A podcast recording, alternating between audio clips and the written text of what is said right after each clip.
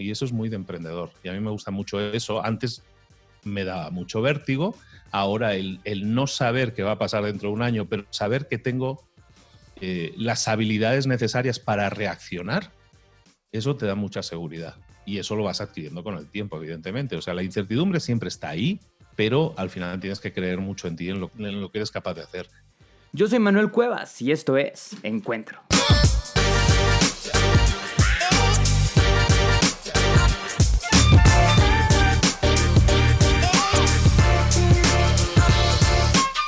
Bienvenidos a este capítulo de Encuentro, el podcast en donde hablamos de marketing, emprendimiento, desarrollo personal y buscamos las mejores historias que valen la pena ser escuchadas. Aquí encontrarás las mejores herramientas y tal vez ese pequeño empujón que necesitabas para empezar tu negocio. El día de hoy vamos a hablar con un gran emprendedor. Seguramente lo, reconocerán por libros de emprendedores o Mentor 360, pero además de eso tiene muchas enseñanzas que seguramente nos podrá aportar. Así que, pues bienvenido Luis Ramos, ¿cómo estás? Muy bien, Manuel, muchísimas gracias por invitarme, un placer estar contigo. No, a ti. Quiero que, que nos platiques, así que las personas que te han escuchado, tienes muy buenas enseñanzas, sobre todo en Mentor 360, de cómo empezar a, emprender. Pero quiero entender un poco más tu historia. Tú en el momento, en el detonante que este, trabajabas y decidiste dar, dar un salto y cambiar por algo tuyo. El momento en que tomo la decisión y por qué la tomo. Bueno, al final todo es un conjunto de cosas y, todo va acumulando y son gotitas que van llenando hasta que rebasan el vaso. En mi caso, pues yo nunca me he sentido cómodo del todo en el traje de empleado, aún así he sido un grandísimo empleado durante muchos años, pero pues no te sientes cómodo y, sobre todo cuando vas subiendo en esa escalera dentro del empleado y vas accediendo a nuevos puestos, ves que te llena menos todavía, a por lo menos en mi caso, a mí me pasaba, me llenaba, me llenaba cada vez menos, ¿no? Entonces digo, pues ya soy eh, director de equipo, ya soy gerente, ya, ya estoy moviéndome por varios países. Entonces, en teoría eso era un sueño alcanzar y cuando lo alcanzas dices, mm, está un poco vacío esto, ¿no? No me gusta tanto. Y, y entonces al darte cuenta de eso, pues buscas qué más puedo hacer, ¿no? ¿Qué más puede la vida ofrecerme, ¿no? Y en este caso, pues eh, yo nunca había emprendido, yo no he estudiado nada que tenga que ver con emprendimiento ni administración de empresas, nada, absolutamente nada de eso. Y entonces, pues para mí dar el paso era un paso más difícil todavía, porque era un paso sin, sin experiencia previa, sin saber exactamente en lo que me metía, pero aún así me metí, porque eh, llega un momento en que pesa más el, dolor que sientes, la molestia que sientes por lo que estás haciendo que la búsqueda del placer, ¿no? Entonces, en ese caso, eh, pues me tiré, salté, ¿no? Por ahí estaba leyendo el otro día un libro de, de Arturo Elías que hablaba del emprendedor, ¿no? Y lo definía como aquel que salta al acantilado, aquel que salta al vacío y mientras está cayendo al vacío construye un avión, ¿no? Eso es un poco el emprendedor, ¿no? Tenemos que darnos la, la idea de que tenemos que saltar al vacío en algún momento, hay que saltar, pero bueno, la idea es que tengas los skills, las habilidades necesarias para decir, mm, mm, voy a hacer lo posible por no estamparme contra el suelo, ¿no? Y eso es lo que estaba haciendo un poco, ¿no? Salté al vacío para, y para equivocarme muchas veces, pero para seguir construyendo ese avión, ¿no? Que me permitiera volar. Y, me he equivocado, siempre lo digo, me he equivocado más veces de las que he acertado, ¿no? A lo mejor he iniciado muchos proyectos y muchos de ellos no han salido bien, pero algunos han salido muy bien y normalmente eso un emprendedor te explicará muchas historias de fracaso y algunas de éxito. Y eso es exactamente lo que me ha pasado a mí. Entonces, eh, no tengo una historia muy diferente en ese sentido. Me, metí en desde distribución de perfumes hasta casas de empeño, pero también en tema de construcción, que era algo que me apetecía mucho. Y pues algunos no salieron tan bien y el de, de construcción salió muy bien, el de luego me en inmobiliaria, en temas de marketing y, muchas otras cosas como lo que estoy haciendo ahora, que es más de motivación y y de generación de contenidos y marca personal, pues eh, que también me ha salido muy bien, ¿no? Entonces, pero al final no dejan de ser emprendimientos, cosas que emprendes. El emprendimiento viene de, emprender, el verbo significa iniciar cosas. Entonces, todo se basa en que inicies cosas. Entonces, que uno tenga una idea en la cabeza no significa que eso sea un emprendimiento, que eras un emprendedor. Emprendedor es el que emprende, el que inicia cosas. ¿Cómo van a terminar? No lo sabemos. Vas a tú tener una serie de activos, de habilidades que te van a permitir, te van a ayudar, pero no hay garantías pero bueno, la cosa es que no te quedes quieto, no te quedes eh, estoy cayendo por el precipicio, me voy a matar, ¿no? Pues voy a hacer todo lo posible en esta caída para, para construir una, un avioncito, ¿no? Me gusta mucho la, referencia. Y en eso es lo que estamos, ¿eh? O sea, no, nunca, nunca tienes la certeza, la certidumbre. Yo no sé cómo va a ser mi próximo año, tengo una idea, una planificación, pero me dejo sorprender. Y eso también es muy de emprendedor, ¿no? De decir, de ser capaz de, aunque todo no esté escrito, aunque mi vida no esté escrita, aunque yo no sé cuánto voy a llevar el próximo mes porque no tengo ese tipo de cosas, a lo mejor igualmente sigo adelante, ¿no? Y eso es muy de emprendedor. Y a mí me gusta mucho eso. Antes me daba mucho vértigo. Ahora el, no saber qué va a pasar dentro de un año, pero saber que tengo eh, las habilidades necesarias para reaccionar, eso te da mucha seguridad. Y eso lo vas adquiriendo con el tiempo, evidentemente. O sea, la incertidumbre siempre está ahí, pero al final tienes que creer mucho en ti, en lo que eres capaz de hacer. Y ese es un proceso. Ese es un proceso. Siempre va a haber miedos, siempre los hay. Yo no, no, es que no tenga miedo a nada. Claro que tengo miedo y cosas que, proyectos que emprendes quieres que salgan bien. Pero sabemos que aunque no salga bien, yo habré hecho todo lo posible y tengo habilidades y tengo activos que puedo utilizar para ello. Eso es muy emprendedor y eso es algo que animo a la gente a que lo explore, porque muchas veces no sabemos la cantidad de activos que tenemos. Antes de que pensaras así, quiero, quiero así que me platiques tú empezando a, trabajar, ¿qué es lo que te enseñaron en, casa? ¿Qué idea tenías de, cuando empezaste a trabajar? ¿Cómo lo veías?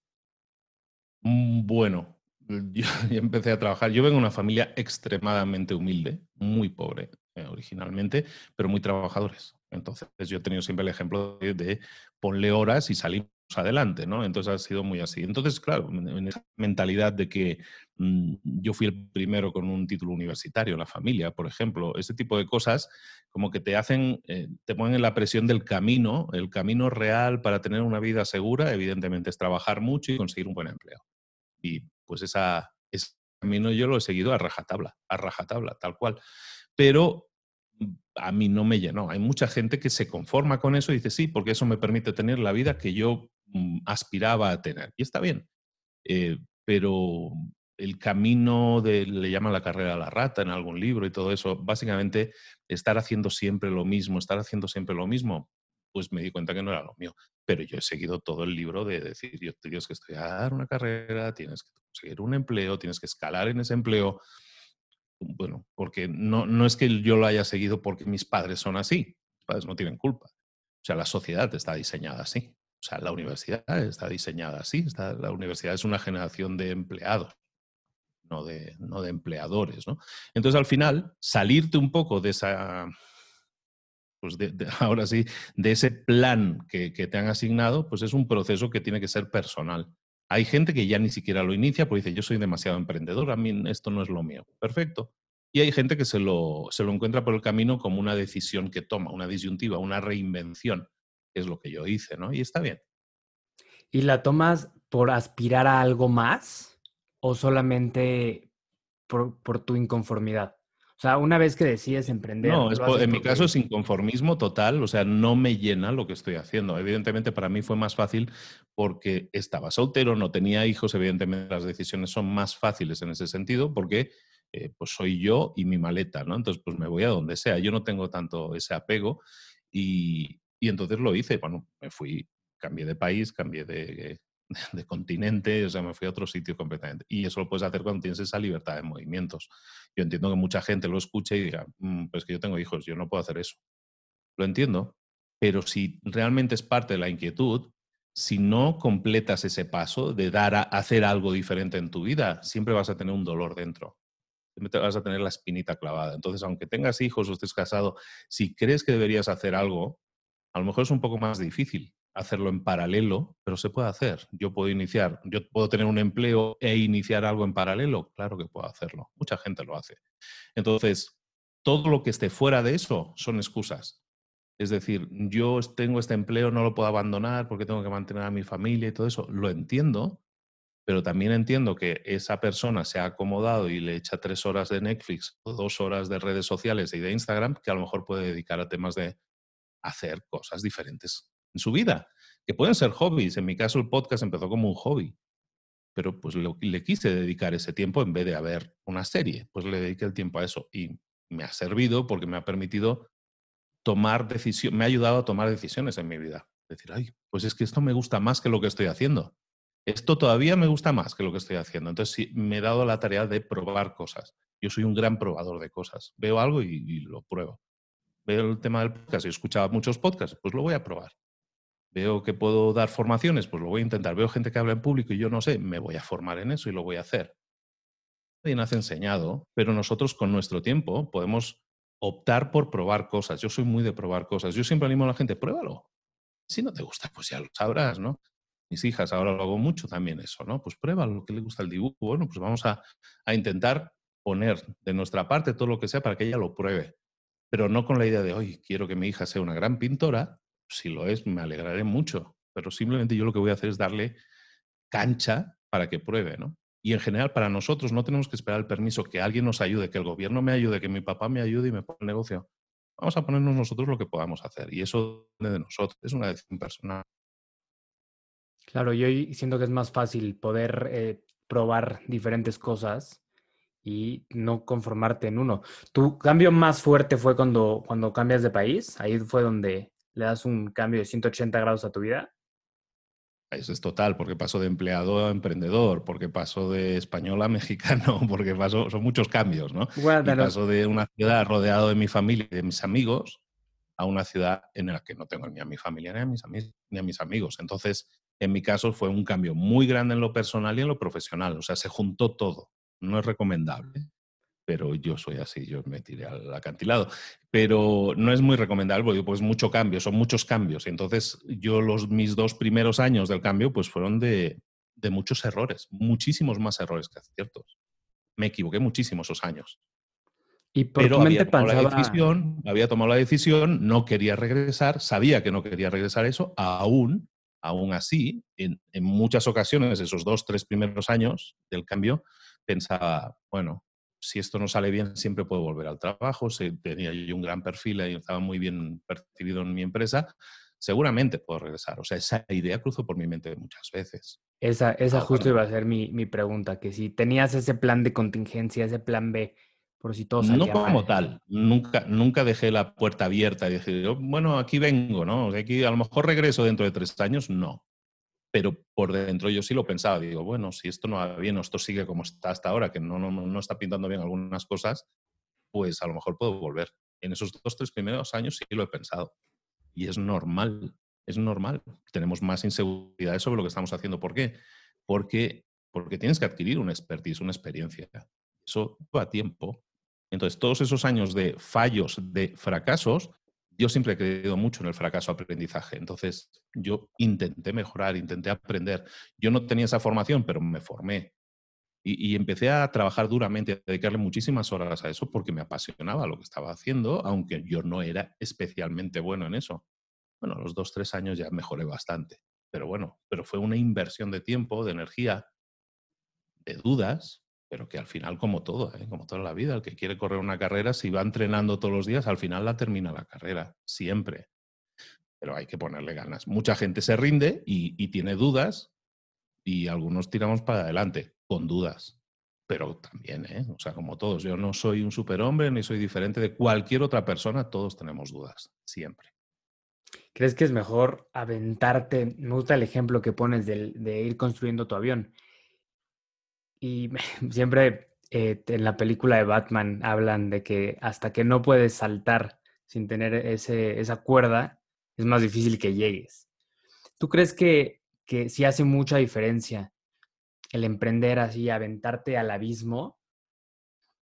¿O crees que depende totalmente de tu situación y recomendarías más bien empezar tal vez con algo de al lado, empezar a dedicar un poco de tiempo a algo, algo otro tiempo y ya cuando creas que seguro dar el salto. Tienes que ser consciente de tus activos, de lo que tienes. ¿Qué es lo que tengo en mi arsenal? ¿Cuáles son las herramientas con las que cuento? Entonces, si yo no tengo herramientas, mejor primero me creo un arsenal de herramientas. Es decir, si yo voy a empezar una empresa, como yo lo empecé, pues te vas a llevar más golpes que aciertos.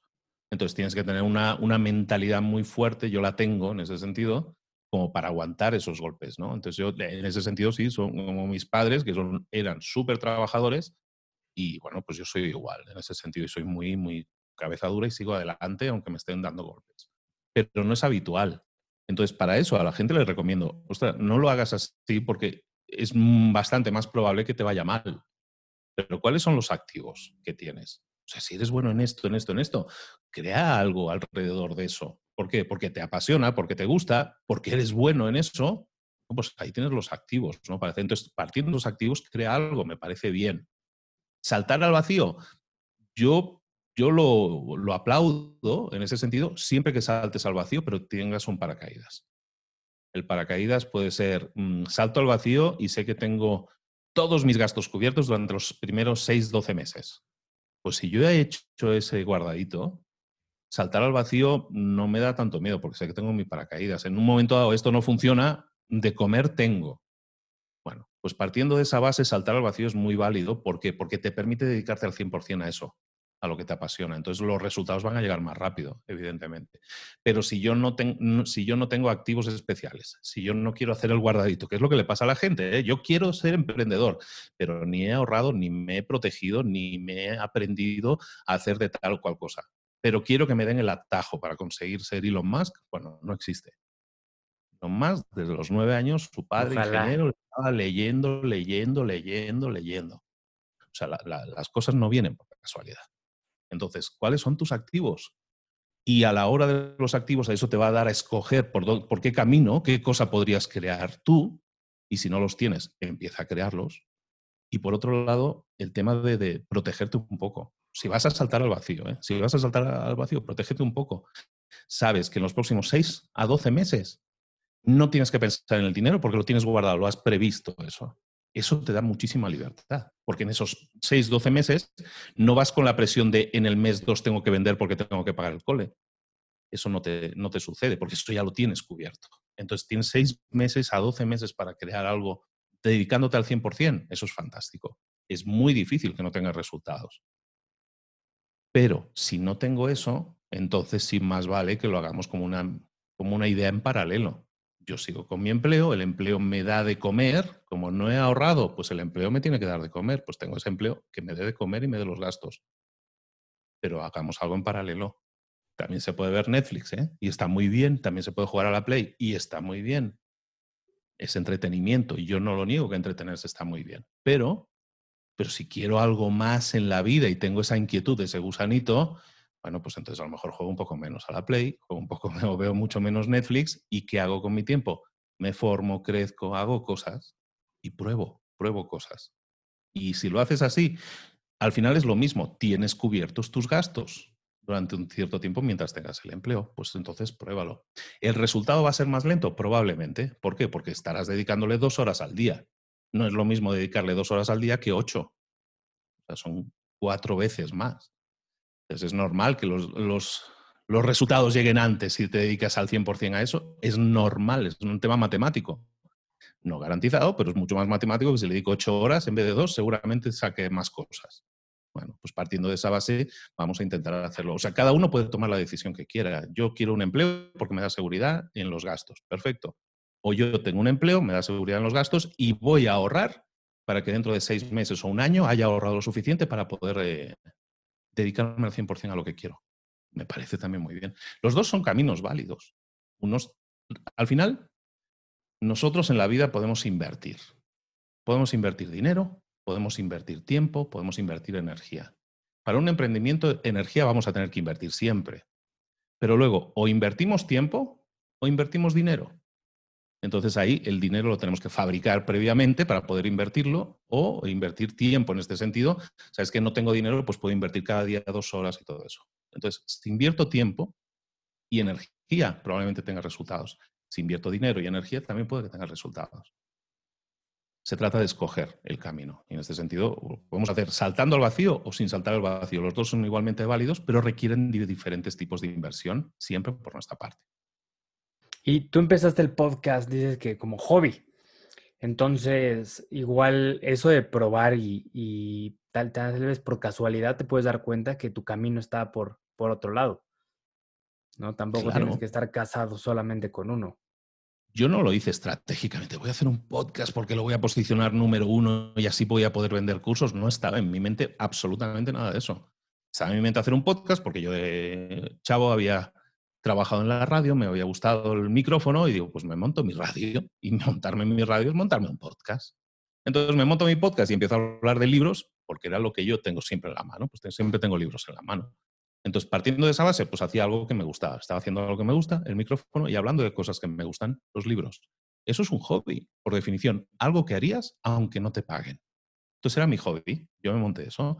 ¿Qué pasa? Que a los dos, tres meses eso empieza a tener una atracción bueno, pues empieza a, ser muy escuchado. Y, bueno, pues uno aplica, en mi caso, yo tengo estrategias de marketing, llevo como 9, 10 años estudiando marketing, digo, pues voy a probar a hacer esto y esto. Durante dos meses estuve haciendo estrategias de marketing, pero luego ya no necesitaba. Crecía tanto eso que pues, el, río ya venía con mucha agua.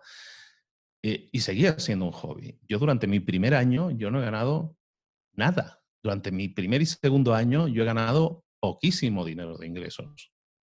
Pero pues luego ya me lo planteé como digo, bueno, aquí hay algo.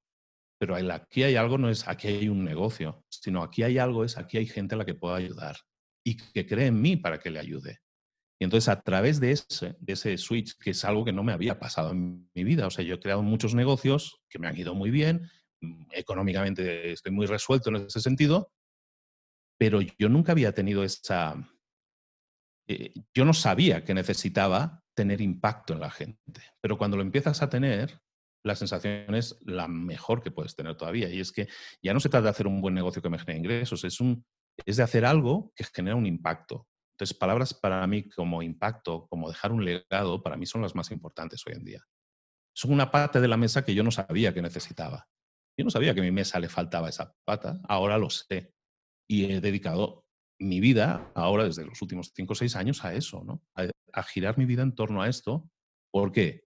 Porque evidentemente de hecho he hecho de esto un negocio. Sí, porque necesito cubrir mis gastos como cualquier otra persona. Pero el, el poder cubrir mis gastos me permite dedicarme a tiempo completo a esto, que es lo que más disfruto.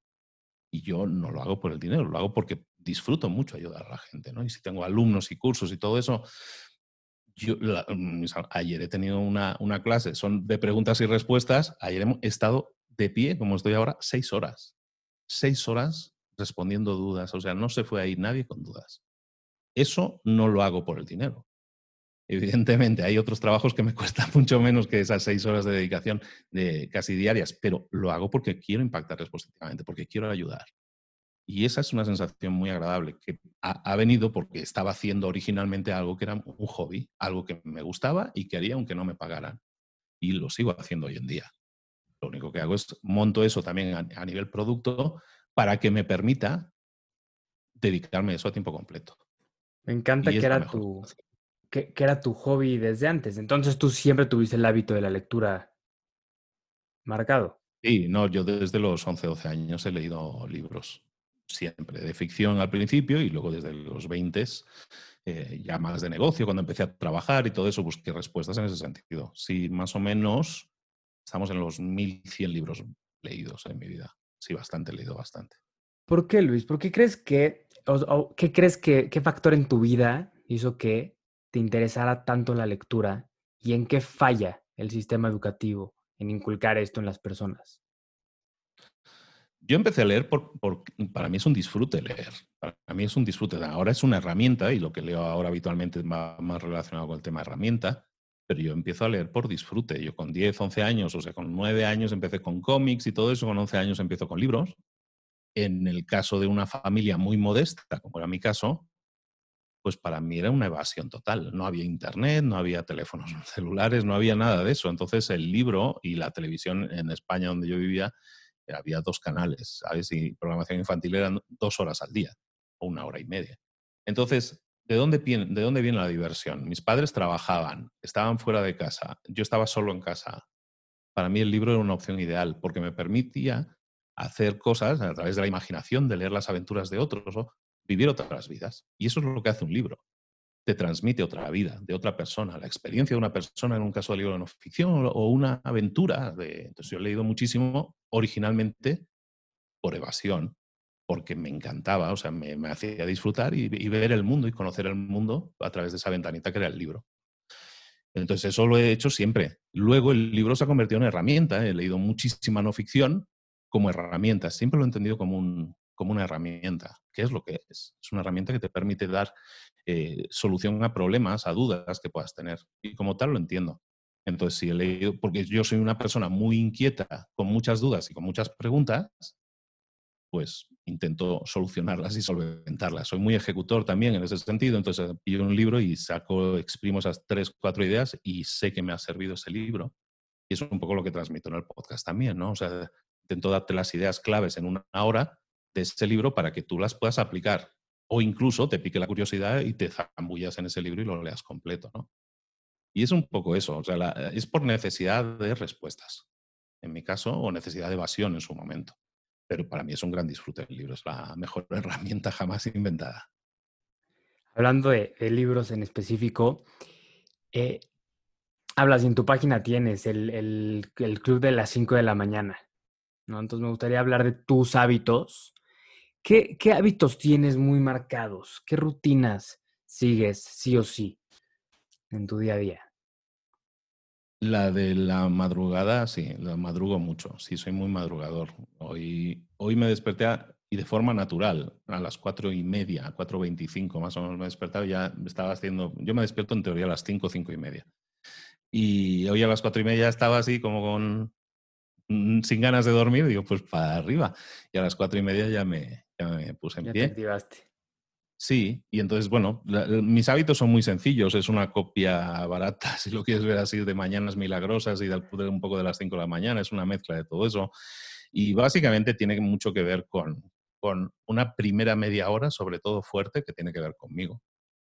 ¿No? En ese sentido de yo no soy muy deportista, no me nace a esa hora tampoco, ¿no? Y aparte es muy temprano y como que se, siento que molesto a los vecinos o a la familia o lo que sea. Entonces no soy tanto de eso, pero sí de, pero sí de pensar en, metas, en trabajo que tengo diario, planificación en ese sentido, y también y metas a largo plazo, ¿no? ¿Por qué estoy haciendo lo que estoy haciendo y todo eso? Me recuerdo a mí mismo qué es lo que estoy haciendo y por qué, ¿no? ¿Cuál es el por qué? Y eso me ayuda mucho, me da mucho sentido a lo que hago. Entonces, todo lo que hago el resto del día ya lo he planificado, o sea, sé lo que tengo que hacer el resto del día y sé que lo estoy haciendo porque cumple con un mi por qué. ¿no? ¿Por qué lo estoy haciendo? ¿Por qué estoy haciendo estas sesiones? ¿Por qué estoy haciendo estas entrevistas? ¿Por qué estoy haciendo esto? Entonces tiene que tener un sentido para mí.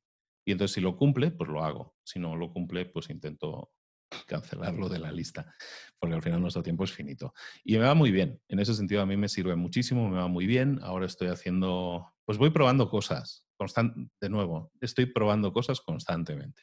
Ahora, últimamente este año he empezado a hacer el método Winghoff, que es un método como de respiración así como muy alocada, y, estoy probando eso y está chistoso, ¿no? Está divertido, es un poco como algo me he fumado que estoy así medio mareadito, eh, pero está curiosa la cosa. Entonces hago un poco de Wim y, y, ese tipo de cosas. Básicamente voy probando cosas diferentes. Pero eso no lo consideraría un hábito todavía. El hábito de Luis de la respiración de Wim no, pero lo pruebo. Y lo pruebo, normalmente pruebo las cosas no un día, lo pruebo durante uno, dos, tres meses y a ver qué tal, ¿no? Y en esas estoy, siempre voy probando cositas nuevas que te vas encontrando por ahí. Pero si crees que formar hábitos es la clave y la ventaja sobre, sobre todo el mundo. Clave o ventaja sobre todo el mundo. Mm, no lo veo en el plan competencia que implica esa frase, ¿no? O sea, yo no estoy compitiendo contra nadie, ni me da una ventaja y estoy por lo, por lo tanto ganándole a otro, pero siempre lo hago por crecimiento personal. O sea, esto de la respiración no lo hago porque así voy a ser más listo que alguien o más despierto que alguien. No, no lo hago por eso, lo hago por una mejora personal, ¿sabes? Entonces no, no busco la mejoría sobre otro, sino siempre sobre uno, ¿no? Y yo creo que ese es el talento que uno tiene que buscar siempre tener. los, activos que hablábamos al principio, es eso, ¿no? ¿Cuáles son los activos que tienes? Entonces, ¿qué cosas puedes, puedes, eh, pueden mejorarte con respecto a la versión que eras ayer? Y en eso sí creo mucho. Entonces, los hábitos como tal nos permiten generar activos. Evidentemente, si yo quiero ser físicamente poderoso corriendo, si lo hago un día no me va a servir. Si lo tengo como un hábito, sí voy a llegar a hacerlo. Pero eso tiene que ver más con la construcción de tus propios activos. Los hábitos te lo van a permitir construir, las pruebas temporales no del todo, ¿no? O sea, bueno, si son uno, dos, tres meses, sí se convierte ya en un hábito, pero tienes que al final que incorporarlo en tu vida de una, de una manera más a largo plazo. O sea, un plan a corto plazo puede ser uno, dos, tres meses. Eso no es un hábito para mí. Si es a partir de medio plazo, seis meses, ya hablamos de hábito, ¿no? Entonces yo por eso yo hago muchas pruebas y por eso para mí el uno, dos, tres meses no incorpora, ya es, ya es un hábito en mi vida, sino a partir de seis meses. si ya me lo quedo de tres meses y llego a los seis meses, ya podemos decir que es un hábito. Yo fumaba muchísimo, durante muchos años he sido un gran fumador y lo dejé y lo dejé de golpe. Y el hábito de no fumar, en mi caso, me requirió de un año de esfuerzo consciente. O sea, no es aquello que en 21 días quitas la adicción a la nicotina y todo eso. Sí, en bueno, no voy a decir groserías, pero eso no es cierto. ¿sabes? a lo mejor es cierto químicamente, pero vivirlo no es así. O sea, yo estuve tres meses y seguía yendo o ver a alguien que me viva los ojos. Tardé un año. Entonces, los hábitos requieren de mucho tiempo. Pero la decisión de, adquirir el hábito, de decir, dejo de fumar, esa la puedes hacer de golpe pero luego requiere un esfuerzo consciente. ¿no? Hay cosas que requieren más esfuerzo. Dejar de fumar, en mi caso, lo requirió de todos, el esfuerzo mental, esfuerzo físico en ese sentido. Pero hay hábitos que cuestan menos, evidentemente, porque también el impacto muchas veces es menor. ¿no? Pero, por ejemplo, si el que fuma deja de fumar, el impacto en su vida es grandioso a muchísimos niveles, ¿no? a nivel mental, a nivel físico. Hay un cambio real. Entonces, evidentemente, todo lo que implique cambio real y sean nuevos activos fuertes y potentes en tu vida requieren un gran esfuerzo, la verdad. Y quien diga lo contrario, pues a lo mejor es un super dios, ¿sabes? Yo no. Yo soy muy humano en eso y cuesta, a mí me cuesta. ¿Tú cuáles crees que sean tus activos más, más importantes, Luis? Mis activos más importantes, sobre todo, tienen que ver con la resiliencia. O sea, a nivel personal, yo soy muy resiliente y y eh, en España le llaman cabezota, o sea, es muy cabeza dura, ¿sabes? O sea, no abandono, no abandono aunque me den golpes. En ese sentido, hay una frase de una, que dice siempre un amigo mío y que creo que es de, no recuerdo quién es originalmente, pero nunca puedes vencer a alguien que nunca se rinde. Yo nunca me rindo. Y entonces yo creo que ese es uno de mis mayores activos, es ese, que yo nunca me rindo. Entonces, partiendo de esa base, pues eh, todo lo que hemos comentado antes suma. ¿vale? Entonces, yo creo que ese tipo de resiliencia a mí me ayuda muchísimo. La curiosidad, soy una persona sumamente curiosa y que se hace preguntas y que busca respuestas. Y yo eso creo que es uno de mis más grandes activos, porque todo lo que hago viene dado por eso. O sea, yo no, yo no soy muy tan estratégico, ¿no? Muchas veces, como podría serlo, porque soy muy curioso. Entonces, el ser curioso me hace muchas veces salirme del camino para ver qué es, esa flor o qué es ese árbol o lo que sea, ¿no? Y eso no es estratégico, porque lo estratégico sería, no, mira al frente, no mires a los lados y llegarás mucho antes a tu meta. Eso es muy estratégico. Yo no soy así, pero me permite tener una vida, yo tengo una vida muy rica. Yo siento que tengo una vida muy rica a muchísimos niveles y tiene que ver con esa curiosidad y con la resiliencia. Es decir, yo no me rindo nunca. ¿En qué, ¿qué nos podrías decir que te ha vuelto sí ponerle fin a las cosas? ¿eh? Cuidado con eso, porque una cosa es que yo no me rinda nunca y otra cosa es que sepa ponerle fin a las cosas. Eso es muy diferente. Hay mucha gente que no sabe cuándo cerrar una carpeta, yo, yo sí.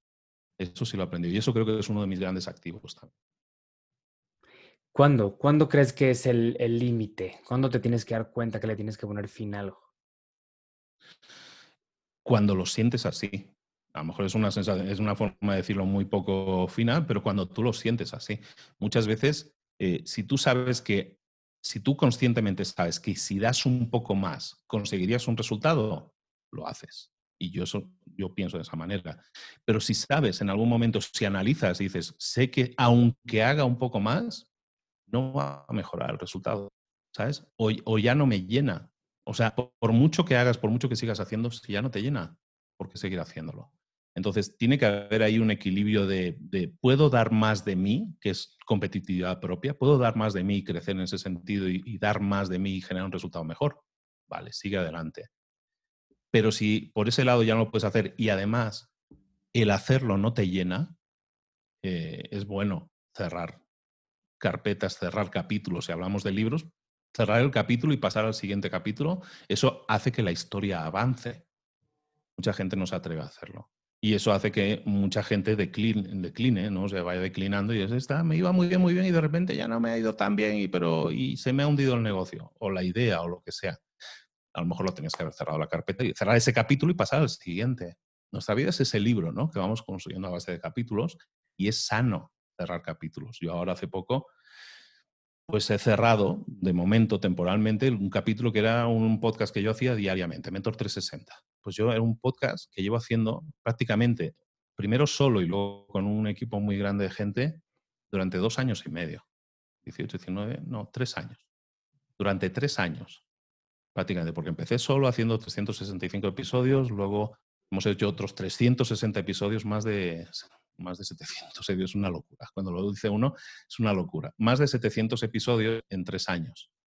Entonces, eso es muy cansado a nivel físico, pero yo lo disfrutaba mucho. Pero incluso eso que puedes disfrutar mucho, llega un momento a que te cansa y sobre todo a la, a la, gente que está contigo también le cansa. Y yo dependía en este caso mucho de mi equipo, de la gente que estaba conmigo. Entonces llega un momento en que toma la decisión. Pues se termina como tal. ¿Por qué? Porque yo me canso, ellos se cansan, eh, realmente que sigamos haciéndolo no nos aporta mucho más a ninguno. Vamos a cerrar el capítulo. Y en este caso, cerrado el capítulo, decido, ¿sabes qué? Voy a volver a emitir los, los 360 episodios durante el 2021. Y es lo que estamos haciendo ahora. Están, están remitiendo todos esos episodios que son muy buenos, con un montón de gente, se están remitiendo completos. Y la audiencia está aumentando la audiencia está aumentando. Y es un capítulo, entre comillas, repetido, ¿sabes? Pero hay mucho valor en lo que hace. Entonces, cuando haces algo bueno que tiene mucho valor, por ejemplo, yo tengo eh, episodios de libros para emprendedores que se han escuchado unos dos millones de veces entre todas las plataformas, dos millones de veces. Entonces, hay gente que, lo, que te puede escuchar de forma casual o hay gente que te puede escuchar ese episodio, me escribieron esta semana, alguien me decía, el episodio del fabricante de helados, un libro que había leído que está muy bien. Me dice, lo he escuchado seis veces. Ostras, está bien eso, ¿no? O sea, que, que hagas algo que la gente lo diga, o sea, lo tengo que volver a escuchar. Qué bien hecho, qué bien hecho está. Tiene mucho que ver con la obsesión mía de hacer las cosas, de no abandonar y hacerlo lo mejor posible, pero que luego te das cuenta de que eso tiene un impacto en la gente.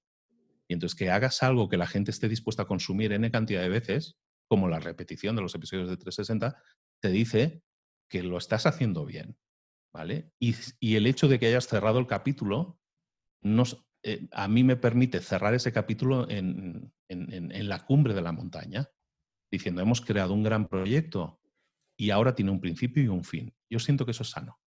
Siento que es sano. En el momento de hacerlo, da miedo, da vértigo. Ay, pero está yendo muy bien y si lo cancelo ahora, eh, estaré dejando de ganar algo, ¿no? No sabes muy bien qué, pero a lo mejor dejas de ganar algo. Pero en el momento que tomas la decisión, yo lo digo porque es una decisión difícil y que afectaba a, 20 personas, eh, tomar la decisión ha sido súper sano. O sea, me he quitado una mochila de piedras de encima, de responsabilidad, de tiempo, porque son, me lleva como 300, 400 horas por año. Entonces, es muchas cosas que me he quitado de encima. Y sin embargo, como el, como el trabajo que se hizo está bien, ese trabajo, entre comillas, es reutilizable, sirve. Entonces, para los que creamos contenido, muchas veces estamos obsesionados con, con la cultura del Instagram, ¿no? Que tienes que estar creando contenido continuamente, porque a las 48 horas ese contenido prácticamente desaparece, ¿no? Eh, y, y, nosotros estamos más al nivel de podcast o los que hacen YouTube, esta es una cultura en la que ese contenido es perenne.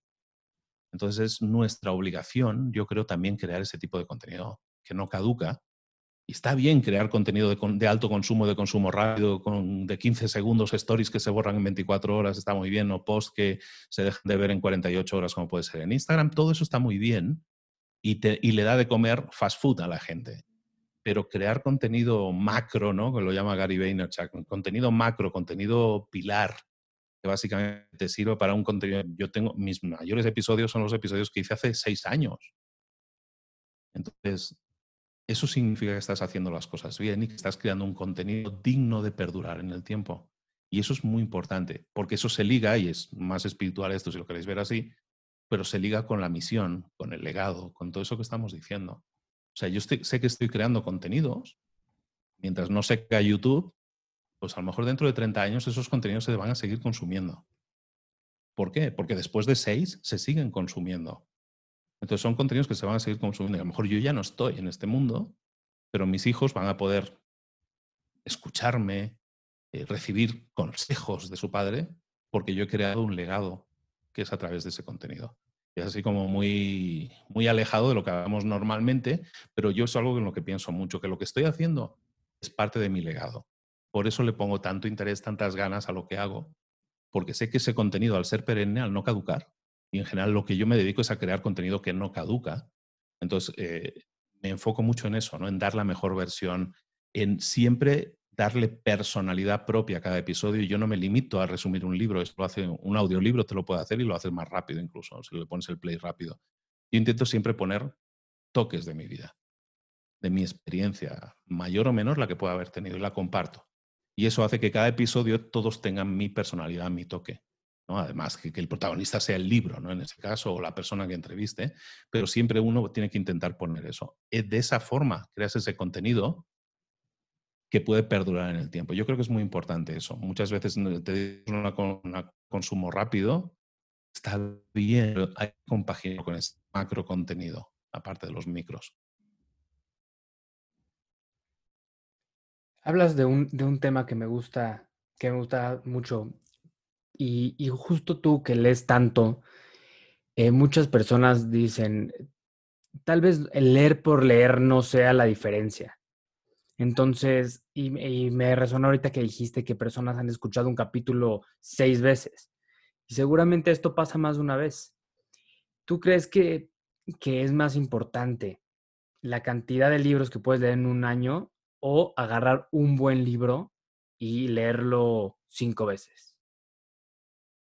A mí me gusta que me digan que han escuchado el episodio seis veces porque quiere decir que algo les ha resonado en ese libro y lo quieren profundizar más. Entonces yo creo mucho en eso. Yo creo mucho en eso. Hay mucha gente que me llega y me dice con mucho cariño, y por lo que dicen desde el cariño, te he descubierto y te estoy escuchando desde el episodio 1, ya voy por el 74. Yo digo, madre de Dios. Claro, se lo agradezco desde el punto de vista estadístico, me ayuda mucho. Son muchas descargas por una persona, ¿no? Pero, pero realmente sirve para algo esa acumulación de contenidos. Bueno, a lo mejor te motiva, a lo mejor te abre la mente para pensar de formas diferentes y eso está bien. Pero si lo tomamos desde el punto de vista, como yo tomo un libro, que lo decíamos antes, es yo busco de un libro que me dé una, dos, tres ideas que yo pueda aplicar.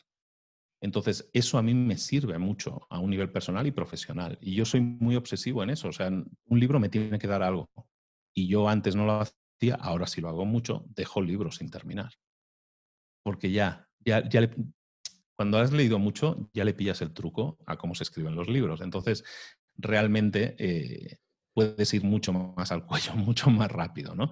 Pero lo que hago con el podcast es precisamente eso, ¿no? Desgranarte esas cosas claves que hay en el libro, estructuralmente, cómo se estructura el libro. Se estructura en esas cuatro partes. En la primera parte hay cinco puntos y tal. Vamos a verlos, ¿no? Y entonces eso tiene un sentido porque la gente... Eh, cuando lee el libro no se da cuenta de estas estructuras, ¿no? Entonces yo intento traducir esas estructuras, por un lado, y luego decirles, este libro tiene tres partes. En esta parte estamos hablando de esto, en esta esto y en esta esto.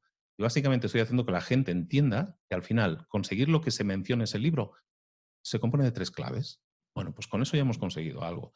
Y eso, eh, que la gente sepa eso, decodifique un poco, podemos decir, el libro, le puede servir para poder aplicarlo. Porque a veces lees un libro, la gente suele leer unas poquitas páginas antes de dormir, no lo, no lo suele hacer así como un estudio, ¿no? Entonces, claro, a lo mejor te chutas un mes para terminar un libro, yo ya no me acuerdo lo que leí hace un mes, yo no me acuerdo lo que leo palabra por palabra hace tres días, no lo recuerdo, ¿sabes? Los artículos que puedo haber leído. En cambio, si yo me leo, en este caso, aplico técnicas de lectura un poco rápida y tal, pero si yo me leo un libro en una mañana, eh, yo lo tengo fresco, completo. Por eso yo te puedo hablar de la estructura. ¿Por qué? Porque me lo acabo de chutar completo de principio a fin. Entonces, si nosotros entendemos eso de un libro y lo entendemos que es como una herramienta que en realidad no tiene 80 herramientas dentro, sino normalmente va a tener dos o tres, nuestro trabajo a la hora de leer un libro, no ficción, ¿eh? evidentemente, un libro de no ficción, nuestro trabajo va a ser decodificar ese libro y decir, vale, lo que a mí me aporta este libro son esta cosa, esta cosa y esta cosa. Pausa en este momento y me voy a aplicar esto. Y eso puede ser una reflexión personal, decir, ¿cómo aplico estas tres ideas en mi vida? A lo mejor ahora no las puedo aplicar, me las anoto. A lo mejor de esas tres puedo aplicar una. Perfecto. No necesitamos hacer mucho más ¿eh? con un libro. Si un libro que nos ha costado 200, 300 pesos o 20 dólares o 15 dólares, depende del país, si nos da una sola idea que se pueda aplicar. Y, la aplicamos y la ejecutamos, digo, ostras, me ha funcionado. Más barato no hay nada ¿eh? en esta vida. No hay nada más barato que eso. O sea, que, lo vas, si lo miramos desde un punto de vista monetario, estoy seguro de que recuperas tu inversión muy rápido. Pero es que a lo mejor te multiplica tus ingresos o te multiplica tu satisfacción o tu calidad de vida, lo que sea que hayas leído, pero si lo aplicas. Yo siempre, desde el principio, y lo sé, conozco mucha gente que lee y no aplica, yo siempre soy el obsesivo que está diciendo, pasa la acción, pasa la acción, pasa la acción. Es accionar sobre lo que has aprendido. Eso nos falta mucho en general hacerlo y hay que mejorarlo y está bien, pero la gente que lo hace, eh, hay gente que es muy obsesiva y lee un libro por día y todo eso, mucho más que yo, yo no leo tanto, pero hay gente que lee un libro por día y, y escriben luego un artículo en un blog, conozco a alguien especialmente en España que lo hace, y, pero ¿está aplicando algo? O sea, literalmente un libro, yo no soy tan bueno entonces como ellos, porque yo si leo una cosa y la tengo que aplicar en el mismo día, en, en, menos de 24 horas tengo que haberlo aplicado, a mí no me da. A mí no me da la cabeza o la energía o lo que sea, necesito más tiempo.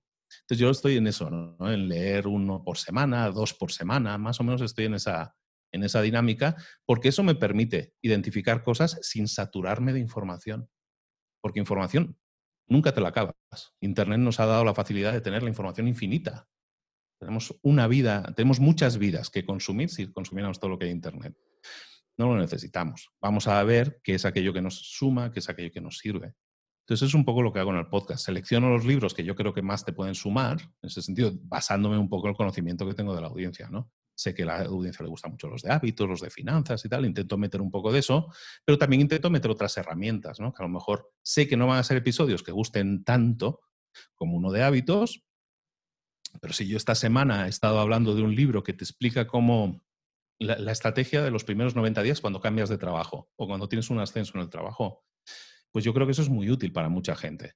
Pero eh, a lo mejor no será el libro más escuchado, también lo sé, ¿no? Pero creo eh, que es interesante que existan esas herramientas. Entonces yo me ocupo en seleccionar muy bien, curar muy bien los libros que, escojo para que sumen mucho. Y luego también hay toda una serie de libros, entre comillas, comerciales, que sabes que, lo, que van a funcionar, los de Simon Sinek, los de hábitos, todos estos lo petan, bueno, pues vamos a, utilizarlo también, porque eso lo que buscamos es que la marca se beneficie, que cada vez haya más audiencia, porque sé que alguien que llega a mí por un libro de hábitos, por los siete hábitos de la gente efectiva, bueno, pues a lo mejor se queda y se chuta también el de el del cambio de trabajo, ¿no? El de los 90 días. Bueno, pues eso que hemos ganado, ¿no? Al final tenemos que hacer esa combinatoria de, entretenimiento formativo, podríamos llamarlo, que es importante hoy en día en un podcast más. ¿Cómo empezaste, Luis? ¿Cómo empezaste a generar audiencia? Pues de forma natural, de forma natural. Al final yo tuve la, suerte de que me escuchaba muy poca gente, eh, y me, pero yo me puse a la tarea de que me escuchara más gente. Entonces yo digo, en los primeros mes y medio, en las primeras seis semanas, eh, antes de llegar al episodio 10, yo me puse a la tarea, bueno, quiero que me escuche un poco más gente. Pues entonces me apliqué en eso y conseguí, gracias a campañas de publicidad, antes lo decía, estrategias de marketing y todo eso, no os penséis que esto es una locura. Y yo conseguía 300 descargas con eso. O sea, con las, mi marketing, que era meter 2, 3 dólares al día de publicidad y todo eso, no era mucho más que eso, pues conseguía eso, 200, 300 escuchas. Pero gracias a eso, pues bueno, y la constancia a la hora de crear contenido y sobre todo la estrategia de decir, voy a crear mi, mejor contenido en mis primeros episodios. En este caso, mi mejor contenido era qué libros son los más deseados, los que la gente le gustaría más escuchar resumidos. Y mi estrategia fue escoger el mejor contenido y ponerlo todo al principio. ¿Sabes? Mis 20 primeros libros son de los 20 libros más solicitados siempre, más vendidos, más leídos, todo eso. Entonces hice eso con las campañas de marketing conseguía como unas 300 personas, así, 300 descargas, y después de eso, a las seis semanas, hubo un salto. Hubo un salto en el sentido de que me descubrieron, entre comillas, en iTunes y me pusieron en la portada de una subcategoría, se, se, estructura en categorías y subcategorías, me pusieron en portada en una subcategoría. Y gracias a eso pasé en un día de 300 descargas a 3.000 de forma orgánica. Y ese punto yo ya no invertí nada, porque invertía muy poco, ¿eh? pero no invertí nada porque ya orgánicamente me llegaron eso, 3.000, 4.000 descargas y, y el contenido perenne, lo que estábamos hablando, el contenido que no caduca, que hace que la gente consuma uno y diga, me voy a chutar otro, voy a hacer otro, voy a escuchar otro, pues eso hace que la, que la gente le haya pillado el gusto. Yo, hay gente que, Celia misma. Celia es una chica que colabora conmigo ahora en, el canal de YouTube y Celia siempre dice, yo te escucho desde el episodio 4. Ella me descubrió en el episodio 4 y lleva 5 o 6 años escuchándome, ¿no? Entonces hay mucha gente que está ahí, ¿no? En eso que descubre y digo, hostia, me gusta esta estructura, me gusta lo que hace este tío, lo hace bien. Bueno, pues es lo que hemos estado haciendo. El, pero así empezó, empezó de forma orgánica, 3.000 descargas, sobre todo en México, que es donde yo vivo y es donde se posicionó el podcast primero pero luego pues empezó a crecer en... lo bonito que tiene este podcast es que es el podcast español hispano más internacional, probablemente. Es el que se escucha en gran volumen en la mayor cantidad de países. Yo he sido número uno en prácticamente todos los países de habla hispana, en todas las categorías. Y he llegado a ser número uno general de, no sé si 8 o 12 países, no recuerdo, y uno pierdo la cuenta.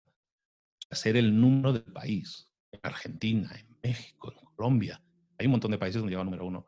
Y eso quiere decir que lo estás haciendo bien. O sea, a mí no lo digo por un tema de, mira, mira, el número uno.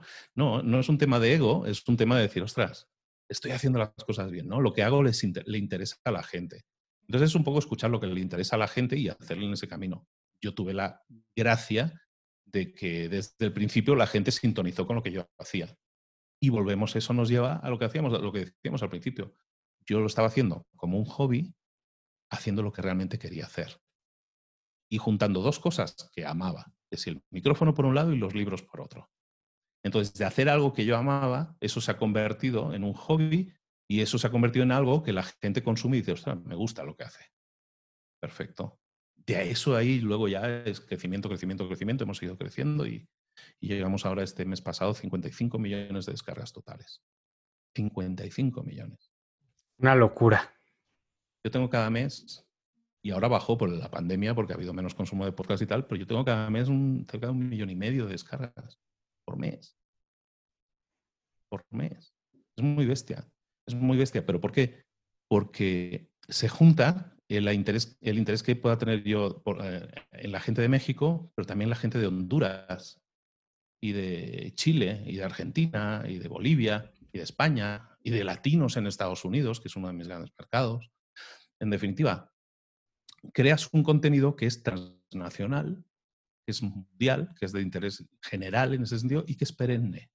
Y eso tiene mucho que ver con la calidad del contenido que hemos dicho, de hacer tu mejor versión y todo eso, pero también crear un contenido que pueda atraer a gente de todo el mundo. En el podcast, sobre todo en, en España, hay grandes podcasters. Hay grandes podcasts y hay una industria del podcast muy fuerte ya en España.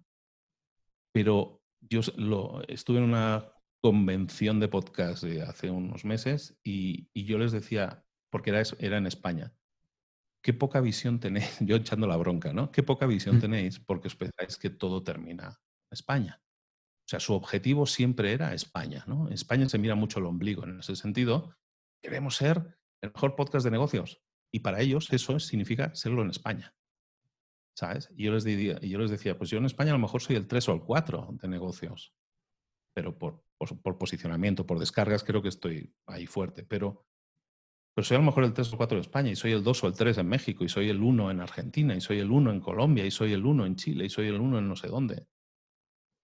Y eso, e, ese esfuerzo de, yo por ejemplo, eh, hago un esfuerzo muy consciente de no, decir groserías. Yo soy persona que dice groserías como cualquier otro, pero no digo groserías en el podcast. Intento utilizar un lenguaje no neutro, pero lo máximo posible, ¿no? Aparte, yo soy español viviendo en México y yo tengo una curiosa mezcla en el tono, ¿no? Los españoles dicen pareces mexicano y los de México dicen no sé lo que pareces, ¿no?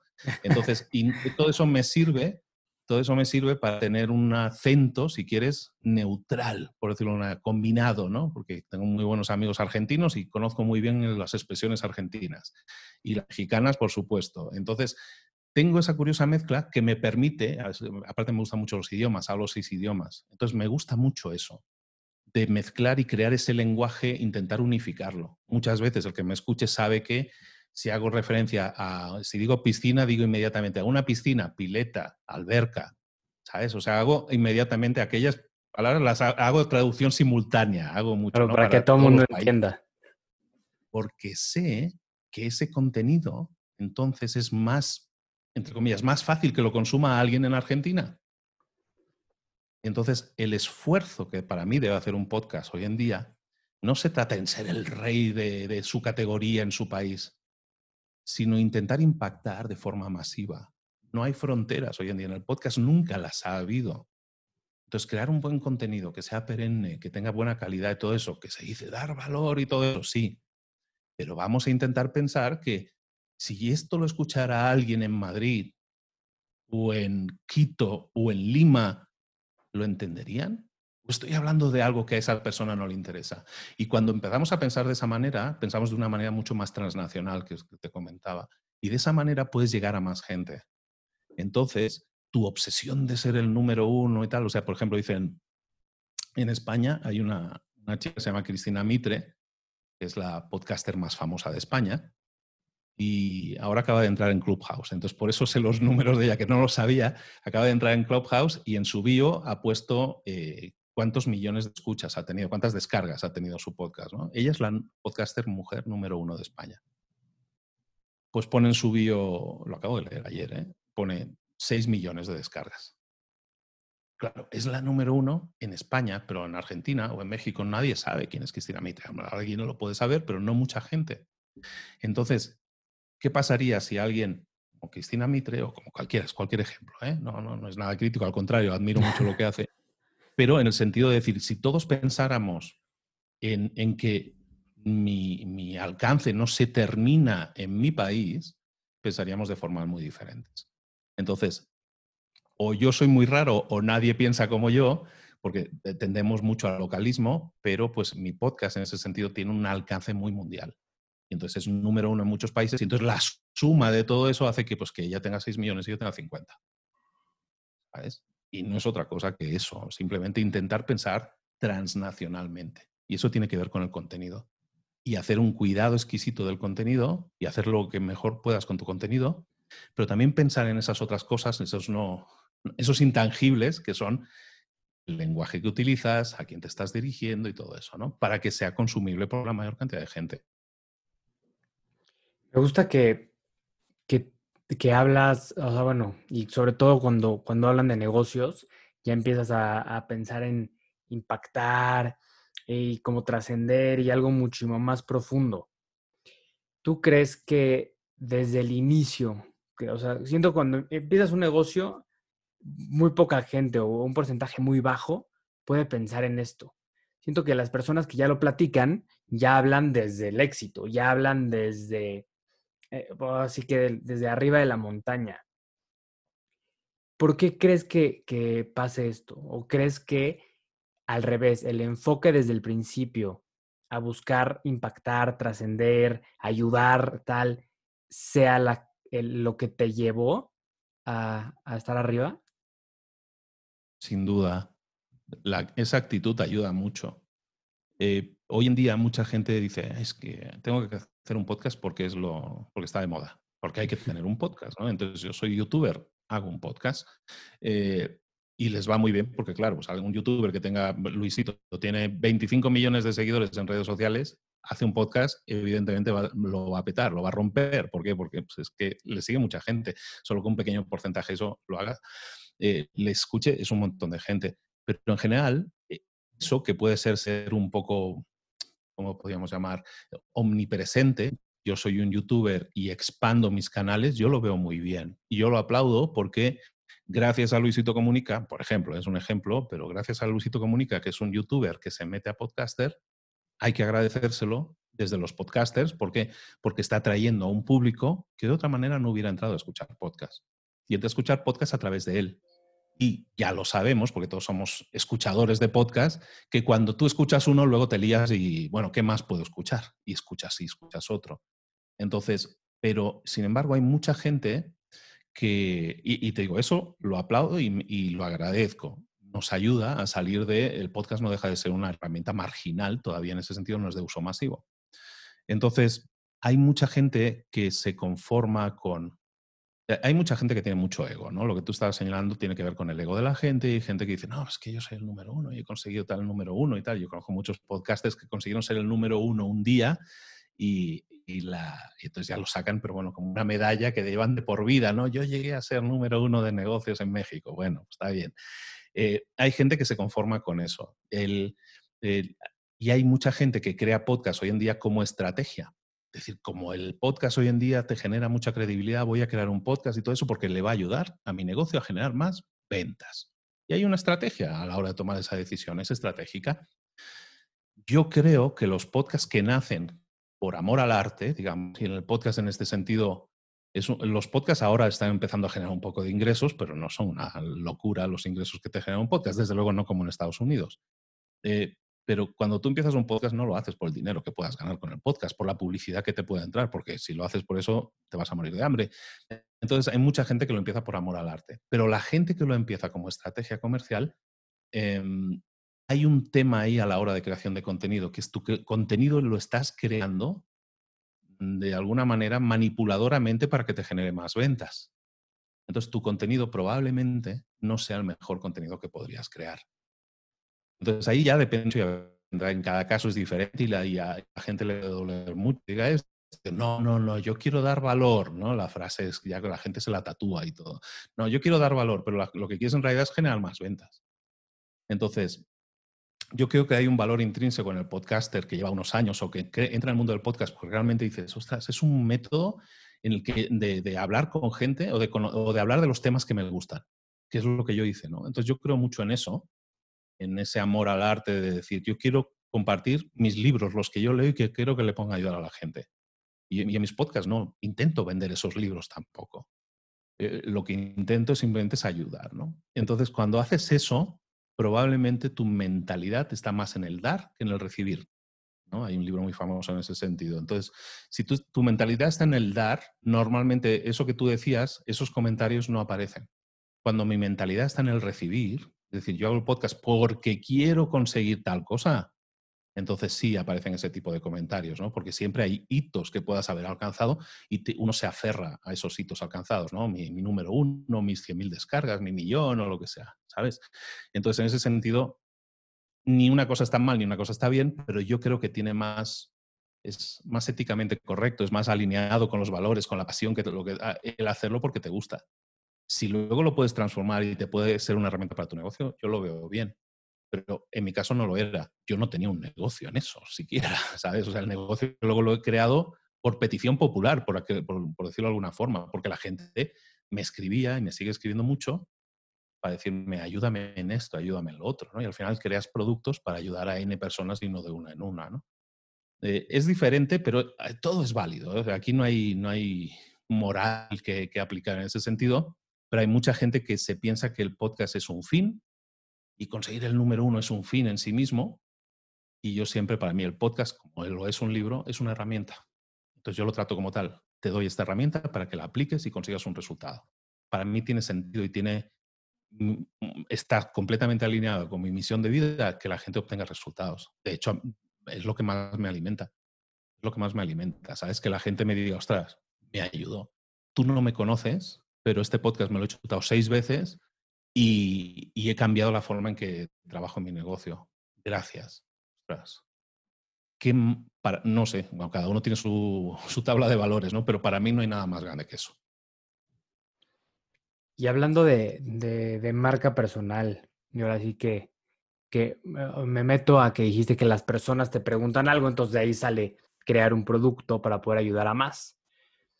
Eh, tu, tu, curso de, de, marca personal nace a raíz, ¿no? De esto, de los podcasts. ¿Tú te diste cuenta del poder de la marca personal antes o después de que lo empezaste a, trabajar? No, yo me doy cuenta después. Como te digo, esto empieza como un hobby. Y, de hecho el curso de marca personal, el máster de marca personal lo, lo, he iniciado hace un año. Hace un año. O sea, yo antes no me atrevía a hablar de estos temas más que de una forma mucho más casual. Pero después de unos cuantos años, de ya un, pues un lustro, llevo cinco años completados, pues ¿qué pasa? Que yo entiendo de alguna manera, decodifico cómo funciona todo esto, o sea, qué es la creación de contenido y cuál es el, sentido que tiene, lo que hemos estado hablando, ¿no? Esa filosofía es para mí la creación de contenidos e intentar ayudar y canalizar tus habilidades y tus activos para ayudar a otras personas, que es lo que yo hago, ¿no? Entonces lo que hago en, marca personal es simplemente empaquetar todo ese conocimiento y mi experiencia, mi camino, todo ese viaje que yo he recorrido y todo lo que he aprendido en eso, empaquetarlo para que otra persona lo pueda replicar. ¿Vale? Entonces, en ese sentido, pues he creado una metodología que permite a alguien llevarlo paso a paso para crear una marca personal, saber antes de, antes de crear contenidos, que la gente se abalanza a crear, quiero crear una marca personal, creo un podcast, un Instagram y no sé qué, y empiezo a crear contenidos. Bueno, antes de hacer eso, hay que hacer un trabajo de, identidad. Y entonces eso te lleva a definir tu identidad, luego definir tu presencia, ¿no? La, creación de contenidos y todo eso, que puede ser un podcast, pero puede ser un canal de YouTube, un canal de YouTube de casi 300.000 seguidores. Vamos a llegar en estos próximos meses a 300.000 seguidores. A que algo de YouTube también sé. O sea, no, no digo que soy youtuber, pero bueno, algo a lo mejor sé también, ¿no? Entonces, al final lo que haces es acumular experiencias, ¿no? Y entonces yo tengo ahora mucha experiencia. Hace un año, el año pasado me propuse explorar eh, Instagram y entender bien la estrategia a la hora de crear contenidos en Instagram, me fue muy bien, estamos en 80.000 o así, me parece.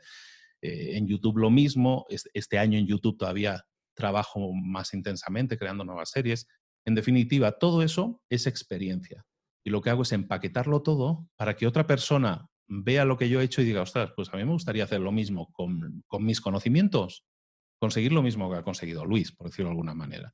Entonces, yo me encargo de filtrar, es un, es un proceso de selección muy bastante pesado el que hago, para escoger a las personas a las que creo que puedo ayudar ¿no? y a las que me gustaría poder ayudar, porque es pues, un proceso de seis meses, es largo, para, para, acompañar a la gente que cree su marca, sus contenidos y también que cree un, un, negocio alrededor de ello para que puedan vivir de ello igual que yo lo hago.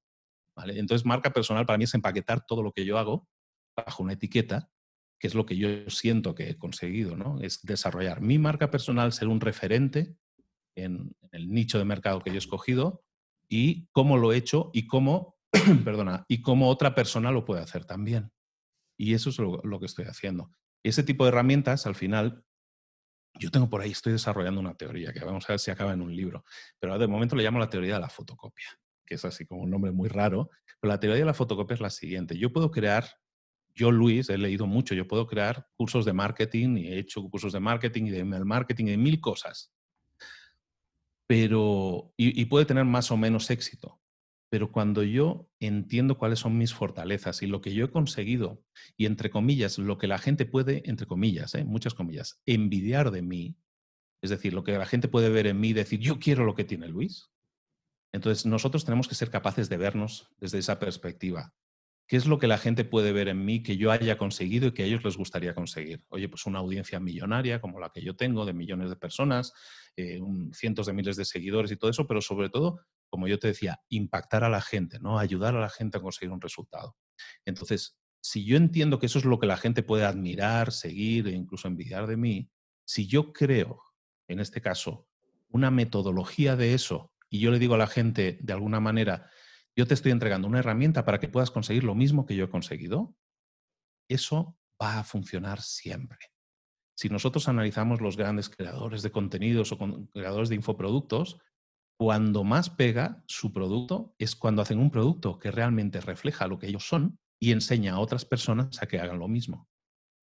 ¿De acuerdo? Entonces, partiendo de esa base, yo lo que hago en marca personal es empaquetar todo aquello que yo he conseguido empaquetarlo de forma eh, didáctica para que otra persona lo pueda hacer. Por ejemplo, ahora dentro de este mes voy a crear un nuevo curso que estamos preparando ahora que es de podcast. De cómo crear un podcast, cómo lanzar un podcast, cómo posicionar número uno un podcast. Tengo muchas estrategias que he aprendido durante, durante el tiempo, durante unos cuantos años y durante casi mil episodios grabados. O sea, también algo, algo de experiencia. O sea, no soy una persona que estudió un libro de podcasting y me pongo a vender un curso. ¿Tiene sentido que sea yo el que haga un curso de podcast? Yo creo que sí. 100%. Yo creo que sí, ¿no? ¿Por qué? Porque de alguna manera eh, alguien puede ver lo que yo he conseguido y digo, yo quiero conseguir lo mismo que ha conseguido Luis con su podcast. ¿sabes? Entonces, ese, eh, entonces yo estoy haciendo ahora muchas cosas que están muy alineadas con lo que yo he conseguido, porque cuando lo haces de esta manera es muy honesto lo que haces siempre. No hay, no hay dobleces. Es totalmente honesto. Es, yo he conseguido esto y te explico cómo lo he conseguido porque creo que tú lo puedes conseguir también y creo en ti. Entonces, no creo que haya nada más honesto esto y nada más con ganas de ayudar a otros, de decir, quiero compartirte todo lo que sé y lo que he aprendido. Entonces, yo creo que eso, esa honestidad está funcionando. Marca personal me está funcionando muy bien eh, porque de alguna manera estoy vendiendo eso. No estoy vendiendo algo que no soy. No, estoy, no es una pose lo que estoy vendiendo, estoy vendiendo lo que yo soy. Y ahora con el de podcast también lo mismo. Entonces, cuando nosotros intentamos, un poco conectando con la pregunta anterior, intentamos ir con una pose por la vida y presumir o vender lo que soy el gran experto en ventas, ¿no? Y realmente has leído cuatro libros de ventas, pero realmente nunca has tenido resultados en ventas, ni eres un, el gran vendedor en la realidad, sino que has estudiado la teoría.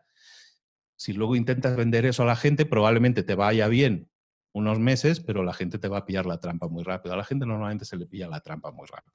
Entonces, en cambio, si tú eres honesto con lo que haces y con lo que das, nunca te van a pillar la trampa porque no la hay. Entonces, yo creo que es mucho más honesto. Duermo muy tranquilo, duermo muy bien y soy muy de dar y creo mucho en dar. Y lo que, lo que voy a dar en el curso de podcast, por ejemplo, pues es algo que ahora he cobrado mucho a gente por lanzarle su podcast y posicionarlo y todo eso y que ahora lo democratizo, porque me gusta la idea de que haya más gente que lo consiga. Soy muy poco egoísta en eso. Entonces soy muy compartidor y, y esa es la idea. Y creo que ayuda mucho tener esa mentalidad de, de, fotocopia, que decía, de alguien ser una fotocopia para conseguir la foto de lo que estás haciendo, yo creo que tiene mucho sentido. Por lo menos a mí me cuadra y cada vez lo analizo en otras personas, también el éxito. Hay un youtuber muy conocido en España, Romuald Pons, Romo.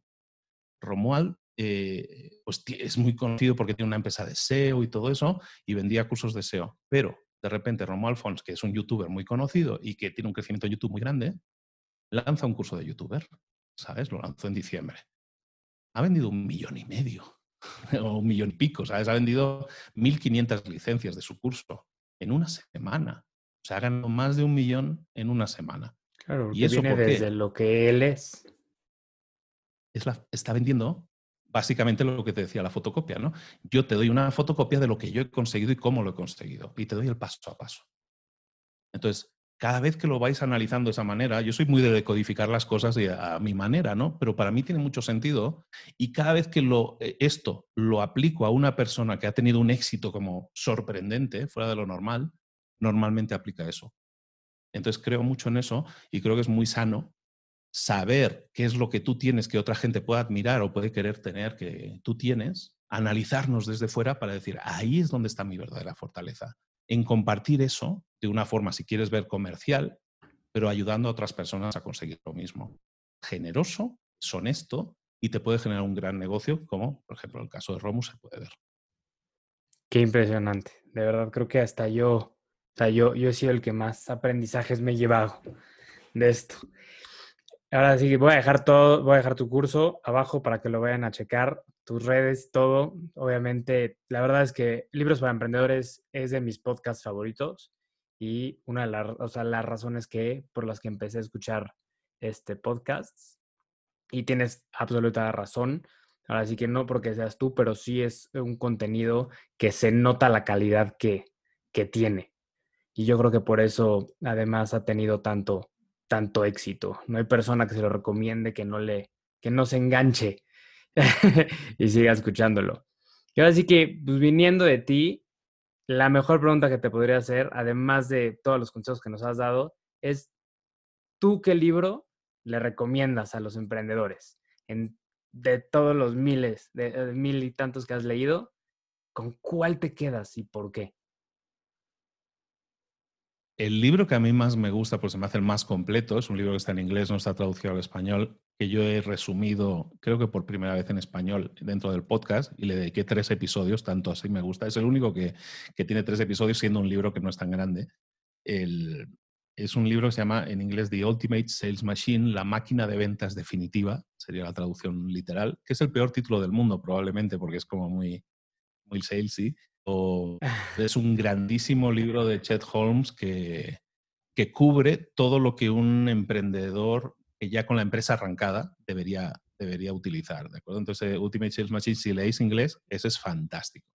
Si sois personas que no, que no habéis emprendido todavía, es que hay estadios, ¿no? Si, si eres emprendedor en potencia, es decir, no has emprendido todavía, hay un libro que se llama, es de Fernando Trías de Bes, que se llama El libro negro del emprendedor, muy exitoso dentro del podcast, porque aparte que es un libro que se lee en hora y media, es muy, muy ágil de leer, te da una visión totalmente perversa y negativa de lo que es emprender y te explica todo lo que te va a salir mal, ¿no? Entonces, si tú lees ese libro y aún así tienes ganas de emprender, eres emprendedor en potencia, de verdad. Entonces, eso es muy recomendable porque te explica, mm, no te explica que todo es bonito y con arco iris, sino te dice, no, te va a salir mal. Si tienes socios, te van a robar. Si tienes esto, te va a salir mal. o sea, te lo explica de esa manera que dices, mm, vale. Entonces, para los que ya hemos emprendido y, leemos el libro, dices, ostras, ¿por qué no lo pilla antes? ¿no?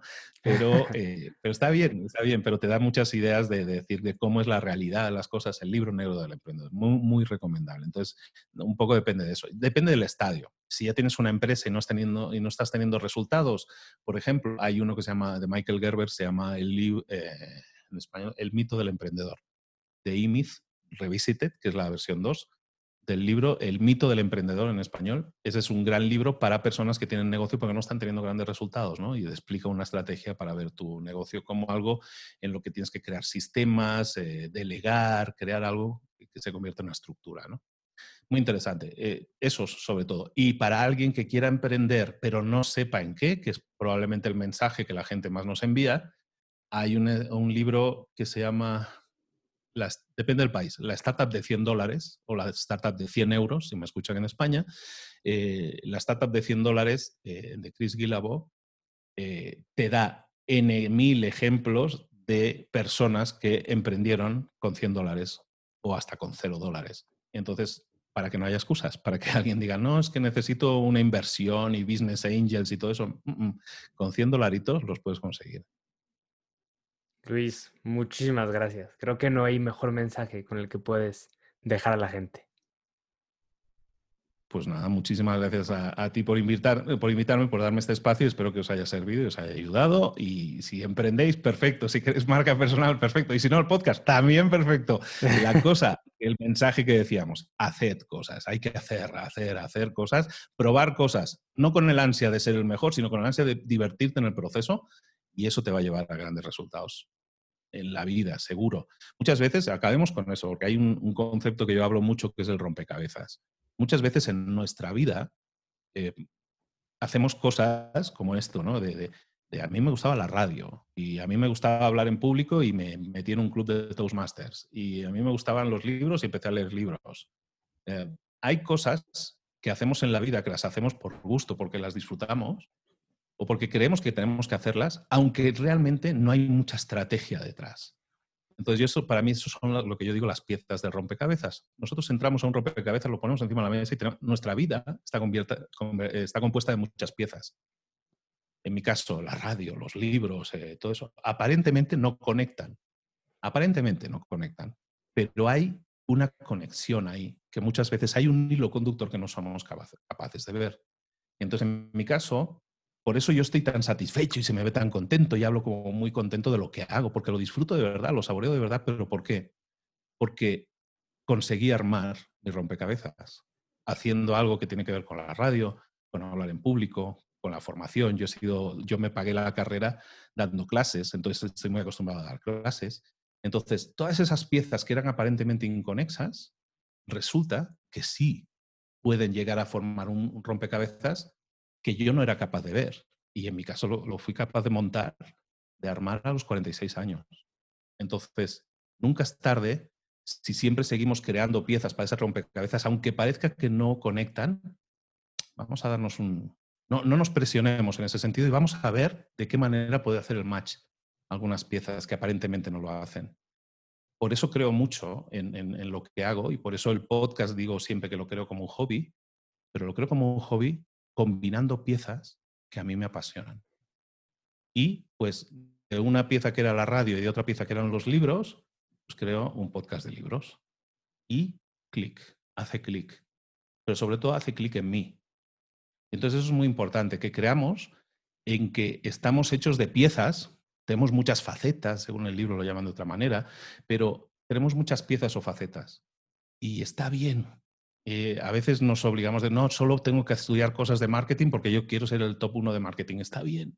Está bien, yo soy igual de obsesivo, pero está bien igual de la misma manera estudiar algo de carpintería o de dibujo y, a lo mejor ahora no tiene sentido para ti, pero te apetece mucho hacerlo, no sabes por qué. Hagámoslo. Y eso se convierte en una pieza del rompecabezas que a lo mejor ahora no tiene sentido para ti. Yo trabajé en la radio con 20 años y 26 años después le encontré el sentido a esa pieza. Igualmente, no nos presionemos y hagamos cosas que realmente nos llenen, que realmente nos hagan crecer, que aumenten nuestros activos, nuestras piezas, y en algún momento vamos a hacer clic con ellas. Wow.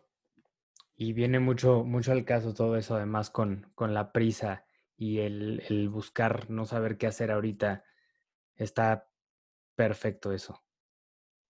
Creo que pues tenemos que revisar muchas cosas. a la acción. Muchísimas gracias, Luis, por tu tiempo.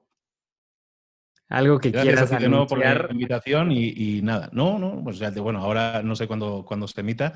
El 21 de febrero, así, más o menos, estoy sacando el curso de podcast. ¿De podcast? De sociales, por ahí más o menos ya algo de ruido arte, supongo. Entonces, pero bueno, es primera edición. Las primeras ediciones no las promociono tanto porque siempre quiero probar que realmente el concepto funciona y todo eso, pero bueno, La semillita. quiero pillar un, buen grupo de gente para generarle resultados. Pero eso ya pronto, ahora en febrero, un 21 más o menos. Perfecto. Igual les dejo entonces, yo creo que ya este, sale antes tu curso, les dejo la liga abajo para que lo chequen. Igual los otros, igual tus, tus redes. Ahí en, sobre todo si quieren hablar conmigo directamente, en Instagram respondo yo, libros para emprendedores, todo junto así, cortito. Perfecto, Luis. Pues muchísimas gracias. Un saludo. Con esto concluimos el episodio de hoy. Muchas gracias por escuchar. Recomiéndale este podcast a todas las personas que creas que se podrían beneficiar de escuchar esto. Todo aquel que esté buscando aprender nuevas cosas y así como tú, busque algo diferente. Sígueme en Instagram como arroba encuentro digital, encuentro escrito con Q. Y suscríbete al podcast de donde sea que lo estás escuchando. Yo soy Manuel Cuevas y esto es Encuentro.